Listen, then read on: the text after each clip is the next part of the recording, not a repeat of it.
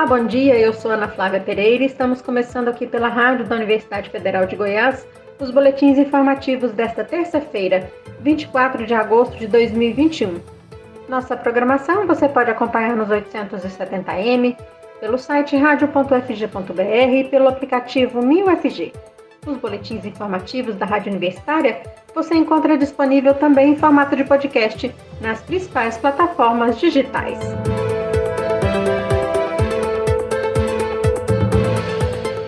Nesta terça-feira, a comunidade escolar da Rede Pública de Goiânia participa de uma nova testagem ampliada contra a Covid-19.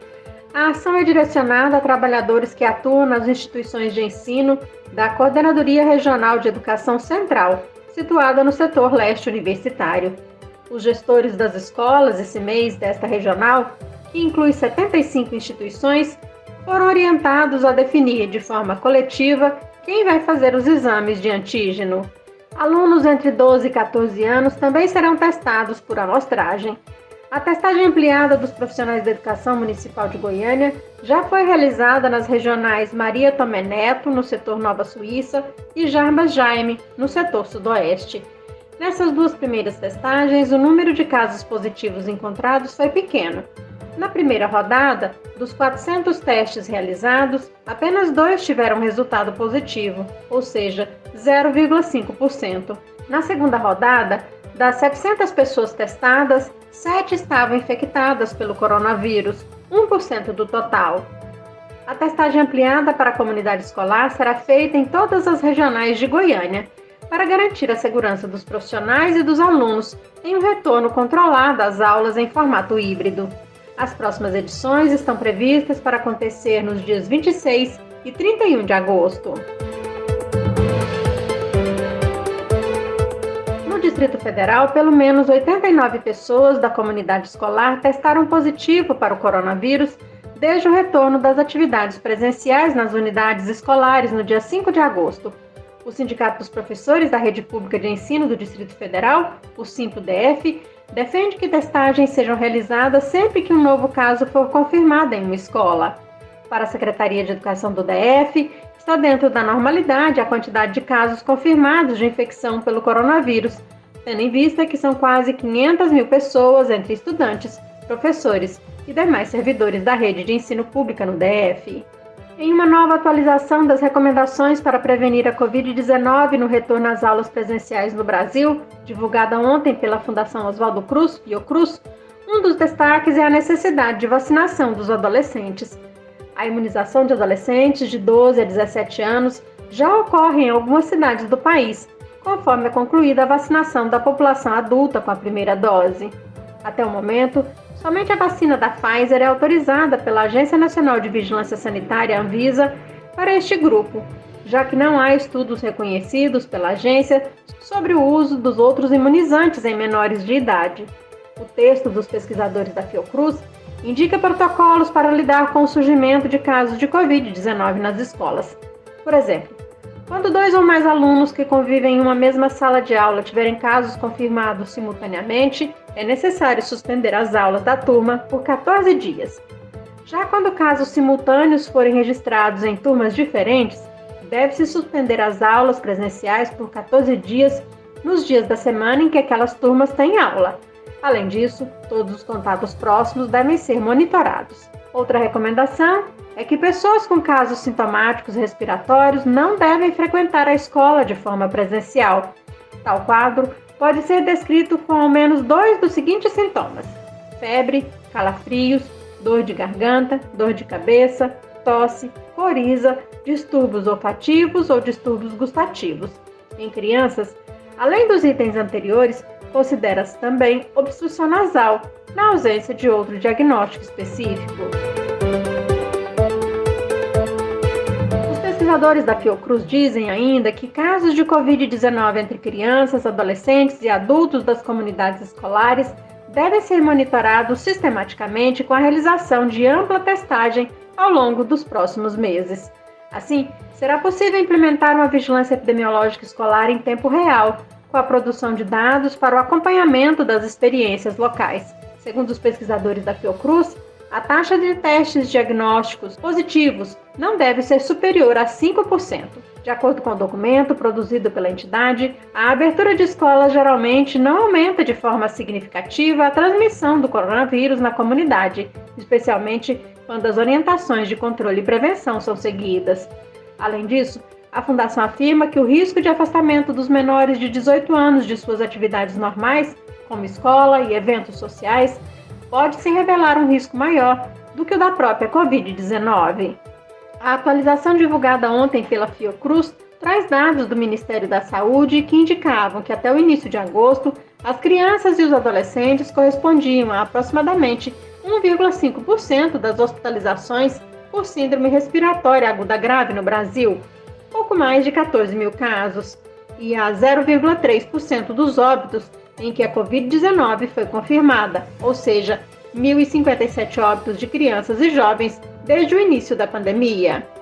Outro alerta do documento da Fiocruz é em relação à variante Delta, cuja transmissibilidade é maior que a da cepa inicial do coronavírus.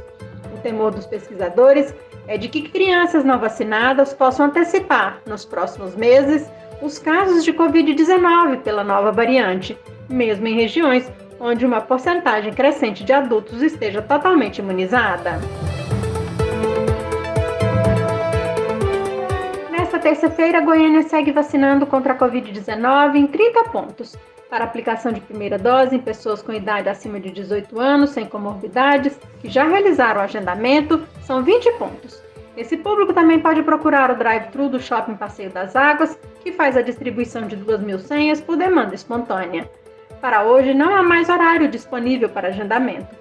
Para receber a segunda dose, não é preciso fazer agendamento. O atendimento é feito por demanda espontânea em nove pontos de vacinação na capital. Estão sendo atendidas pessoas com a segunda dose agendada para até dia 24 de agosto. Lembrando que desde ontem a vacinação de gestantes, puérperas e idosos está ocorrendo em um novo local, o Centro Municipal de Vacinação, localizado no setor Pedro Ludovico, que passou a ser unidade de referência para atendimento a este público. No local, gestantes, puérperas e idosos recebem, sem a necessidade de agendamento, a primeira e segunda doses da vacina contra a Covid-19.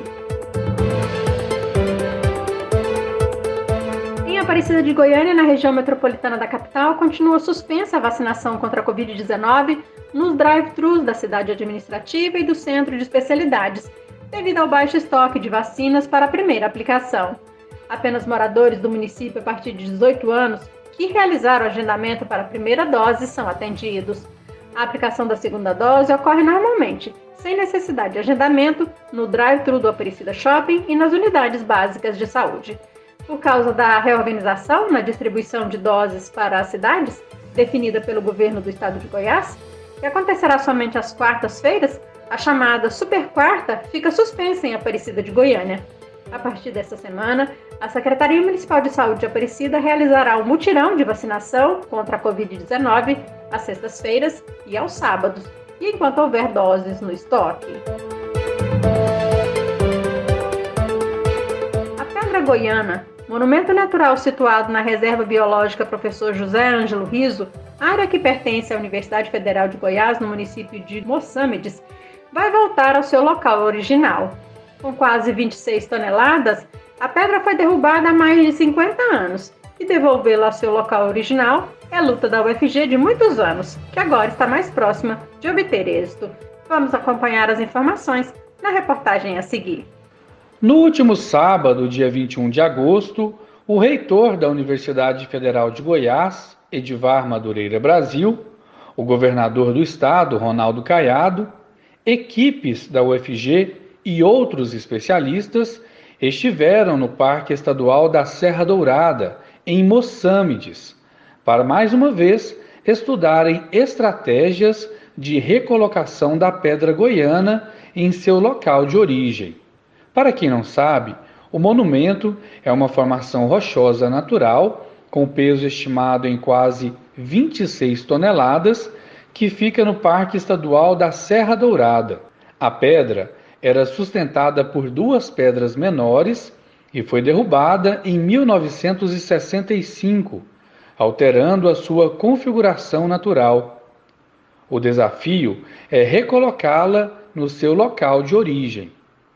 Eu conversei com o reitor da UFG hoje de manhã, aqui na Rádio Universitária, durante o programa Boa Semana UFG, sobre os desafios e importância desse projeto. Bom, é, Delfino, realmente nós tivemos lá na, no sábado, junto com a equipe da, da universidade, a vice-reitora, a professora Sandra Mari, esteve conosco, também uma equipe do, do LAPIG, uma equipe também da Escola de Engenharia Civil, né, o professor Enes esteve conosco, é, todos esses envolvidos né, nesse projeto de recolocar a Pedra Goiana no, no, lugar. É uma operação que não é simples, né? É, o local, o acesso não é, não é muito fácil, né? Não é fácil, eu diria assim, para veículos e para uma estrutura para fazer essa mobilização dessa pedra. O acesso para pedestre é bem tranquilo, você consegue chegar no local, na própria pedra, ela caiu assim, ela foi tombada, na verdade, e ela caiu uns, algo em torno de 3, 4 metros em desnível do local que ela estava originalmente, né? Então, já há muito tempo a gente vem trabalhando num projeto para recolocar. Claro que isso depende, né, de maquinário, depende de recursos financeiros, depende também de, de vontade, né, de vontade política, né? O governador está muito é, entusiasmado com, com essa possibilidade desse, desse retorno dessa, dessa pedra e nós estamos aí fazendo essas, vamos dizer assim, essas vistorias na pedra para que a gente consiga é, mobilizar pessoas e interessados em, em, recompor. O que não deixa de ser um símbolo, viu, Delfim, do, do nosso Estado. Né? É, mesmo é, tendo sido derrubada há 56 anos atrás, ela permanece no imaginário das pessoas, né? Nós temos aí inúmeras fotos, né, que mostram ali um local de visitação, né, um local é que as pessoas iam ali para conhecer toda a beleza da Serra Dourada, que tem uma vegetação muito típica, né, muito expressiva do ponto de vista da, das espécies que constituem toda aquela flora. Também as formações rochosas são muito peculiares, né? É uma região, as rochas são de arenito e são também frágeis. Então, também a, recuperação da pedra depende de uma operação muito cuidadosa para que ela volte ao lugar intacta, ou seja, da forma como a natureza colocou. Infelizmente, ela foi derrubada, as versões sobre essa derrubada são, são várias, são controversas. Bom, o que interessa agora não é olhar para trás, né? olhar para frente esse desejo de recolocar, que eu imagino que tem né, toda uma simbologia própria e que a gente deve perseguir essa meta. O reitor da UFG falou também de todo o trabalho que a universidade tem feito há vários anos para a recolocação da pedra goiana em seu local original. A pedra goiana, por uma feliz coincidência, ela fica, né, uma, uma obra da natureza, ela fica na nossa reserva lá de Goiás, né, da cidade de Goiás. A UFG tem uma grande área que é uma reserva é, biológica, é uma reserva onde nós temos muitas pesquisas com, na área de botânica, também na área de zoologia. É, é, um, é um parque né, que é de propriedade da UFG, e esse monumento natural chamado Pedra Goiana fica dentro desse parque. É, nós já tentamos fazer isso lá desde o meu primeiro mandato, a gente trabalhou, tem uma comissão de especialistas envolvendo professores da, da engenharia civil, do IESA, da geologia, que fica lá na, na FCT, da história, agora das ciências sociais, é um grupo de trabalho que vem é, estudando como fazer essa, essa recolocação. E a gente é, vai envidar esforços. É, eu diria que resgate da história do nosso Estado. O projeto para a recolocação da Pedra Goiana tem também a contribuição da Universidade Estadual de Goiás, UEG, por meio do campus Cora Coralina, localizado na cidade de Goiás. A intenção é que a equipe da UEG trabalhe na restauração do espaço com o conhecimento da região e dando apoio à iniciativa na parte ambiental. Entre outros, também participaram da vistoria do local a César Transportes, empresa especializada na movimentação de cargas, e o Sindicato da Indústria Extrativa do Estado de Goiás, que estão contribuindo para tornar possível a volta da Pedra Goiana ao seu local original, com a colaboração de Ana Flávia Pereira, Delfino Neto, para a Rádio Universitária. Aqui na Rádio Universitária você pode acompanhar um novo boletim informativo às 11 horas da manhã. Nossa programação você pode seguir pelos 870m, pelo site radio.fg.br e pelo aplicativo 1000FG. Nós também estamos nas redes sociais. Curta nossa página no Instagram e no Facebook. E lembre-se, a pandemia de Covid-19 não acabou. Se puder, fique em casa. Ajude no combate ao novo coronavírus. Ana Flávia Pereira, para a Rádio Universitária.